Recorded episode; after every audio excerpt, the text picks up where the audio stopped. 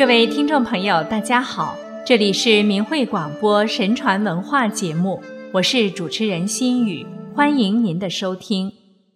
上期节目里，我们讲了三个中华传统美德的笑篇故事，今天我们来接着讲第四个故事：民损卢衣。春秋时期的鲁国有个姓闵，名损。字子谦的人，在他很小的时候，母亲就不幸过世了。父亲娶了后妻，后妻又连续生了两个弟弟。后母平时对子谦很不好。严冬，后母给自己亲生的两个孩子穿着保暖的丝絮做的棉衣，两个小孩子就算是在户外玩耍，也感觉不到冷。可怜的子谦却裹在一件芦花冲田的衣服里，数九寒天，寒风刺骨，子谦经常被冻得四肢僵硬，脸色发紫。但在这鲜明的差别中，子谦却从来没有一点怨言。一个严寒的冬天，子谦的父亲外出办事，要子谦驾车，冰天雪地，子谦身上的芦衣。哪能抵挡住冬天的严寒？他不但双手被冻僵了，嘴唇也冻紫了。一阵寒风吹过，子谦的身体剧烈的抖动了一下，一失手，缰绳脱落了，马车跟着震动起来。因为子谦驾车的技术一向很好，今天却大失水准。坐在后面的父亲身体被猛地一晃。就非常生气地抽了他一鞭子，这一抽不打紧，子谦的衣服被抽破了，芦花飞了出来。父亲见状，顿时脸色大变，眼睛湿润。原来子谦的棉衣里全都是一丝丝的芦苇絮，没有一片丝絮的影子。这样寒冷的天气，怎么能忍受得了呢？让孩子在三九天里冻成这样，遭这样的罪，是自己没有尽到做父亲的责任啊！再想到同床共枕的妻子，品行竟然这样恶劣，对继子如此狠毒，子谦的父亲当即决定把妻子赶出门去。子谦听后，扑通一声跪在地上，含泪抱着父亲说。母在，一子寒；母去，三子单。意思是说，母亲在的时候，只有我一个人寒冷；可是如果母亲不在，家里的三个孩子都要受冻挨饿了。他的这番话使父亲非常感动，于是就不再赶他的后母了。看到闵子骞对自己一点都不怀恨于心。后母也被他感动，对自己的行为深感后悔，从此也把子谦当成自己的亲生孩子那样去疼爱。母在，一子寒；母去，三子丹。子谦挽留后母的这番话流传千古，后代的人赞美他的孝心孝行，他的醇厚善良。如果我们不巧，也生长在跟子谦类似的家庭，也能像他那样毫无怨言地与后母相处，一定可以免去许多的误会、许多的争执和许多的不愉快。子谦的故事告诉我们，只要我们肯用心，发自内心对父母孝顺奉养，父母再怎么不好，也都会有感悟的一天。接下来讲第五个故事：曾参养志。曾子名参，字子瑜，是春秋时期鲁国人。他与父亲曾点都是孔子的优秀学生。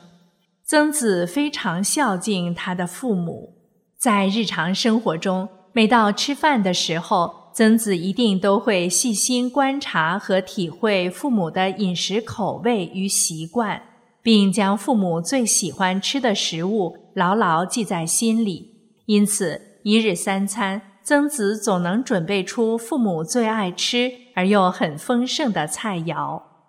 在曾子的心中，时刻想到的都是父母的需要，父母所喜爱的一切事物，他也都会放在自己心里，以便随时满足他们的心愿。父亲曾点深受圣贤教诲的熏陶，平常乐善好施，经常接济贫困的邻里乡亲。对于父亲的这个习惯，曾子也同样铭记在心。所以每次父母用过饭后，他都会毕恭毕敬地向父亲请示：这一次余下的饭菜该送给谁？曾子不但对于奉养父母的身体非常重视，即使在日常生活、言语行为当中也非常谨慎，唯恐有辱父母的养育之恩，担心自己表现不好而使父母蒙羞。孔子知道曾子是个孝子，所以将孝道的学问传述给他。在《孝经》中，孔子与曾子。以一问一答的形式，把孝道表露开解无疑。他嘱托曾子一定要把孝道发扬光大，可见曾子的为人和孝心孝行非同一般常人。曾子一生秉承孔子的教诲，依教奉行，专心致力于孝道。他用自己一生的行为操守来告诉我们。如何将孝道落实在日常生活当中？他不但做到了入则孝，出则悌，还做到了谨而信，并且把夫子所教的这些德性流传于后世，培育他的学生。由他所传述的《孝经》也传至今日。纵观天下父母之心。都是希望自己的孩子能够成龙成凤，希望他们能有所成就。然而，成就功名利禄并不算真有成就，而像曾子这样成就道德学问，才算真有成就。最后一个故事是老来斑衣。老来子是春秋时期楚国人。他的生平众说纷纭，《史记》怀疑老来子就是老子，但是历史上并不可考，所以他真正的名字没人知道。老来子生性非常孝顺，他把最可口的食物和最好的衣物用品都用来供养双亲，父母生活上的点点滴滴，他都极尽关怀照顾。非常体贴，父母在他无微不至的照料下，过着幸福安乐的生活，家里充满祥和。老来子虽然已经年过七十，但在父母面前从没提过一个“老”字，因为上有高堂，双亲比自己的岁数都要大得多，而为人子女的人，如果开口说老，闭口言老。那父母不就更觉得自己已经走入风烛残年、垂垂老矣了吗？更何况，许多人即使年事已高，儿孙成群，也总是把自己的儿女当成小孩一样来看待。不难想象，一个人年过古稀，他的父母少说也有九十多岁了。大多数年近百龄的人，身体都会比较虚弱。而且行动不便，耳聋眼花，要跟他讲讲话，可能他已经没有办法听得很清楚了。由于腿脚不太灵便，纵使想要带他们到处去走走看看，也不是一件容易的事情。所以老人家的生活往往都比较孤寂单调。善解亲意的老来子很能体恤父母的心情。为了让父母能够快乐起来，他用心良苦地装出许多活泼可爱的样子来逗双亲高兴。有一次，老来子特意挑了一件五彩斑斓的衣服，在父亲生日那天，他身着这件衣服，装成孩童的样子，在父母面前又蹦又跳地跳起舞来，一边嬉戏玩耍，一边迈动轻盈的舞步，真像是童心未泯的小孩儿，特别逗人开心。还有一次，老来子挑着一担水，一步一晃地经过厅堂的前面，突然扑通一声，做了一个滑稽的跌倒动作，逗得父亲哈哈大笑。这个孩子真是养不大，拿他一点办法都没有。母亲说完也笑了。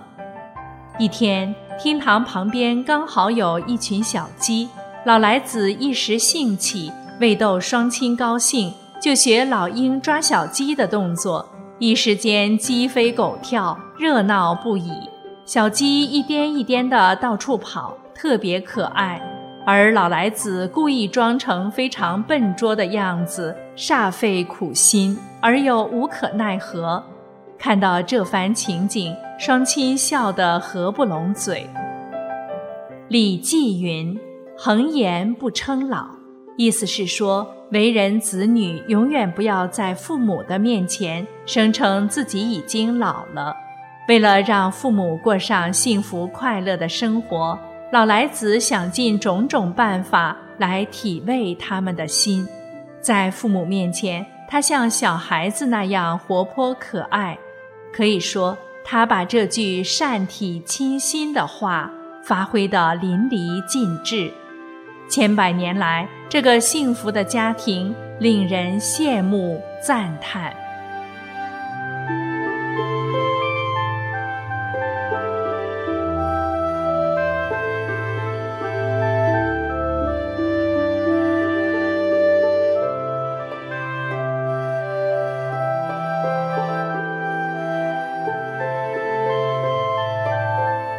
好了，听众朋友，今天的节目时间又要结束了，感谢您的收听，心语期待着下期节目再与您相会。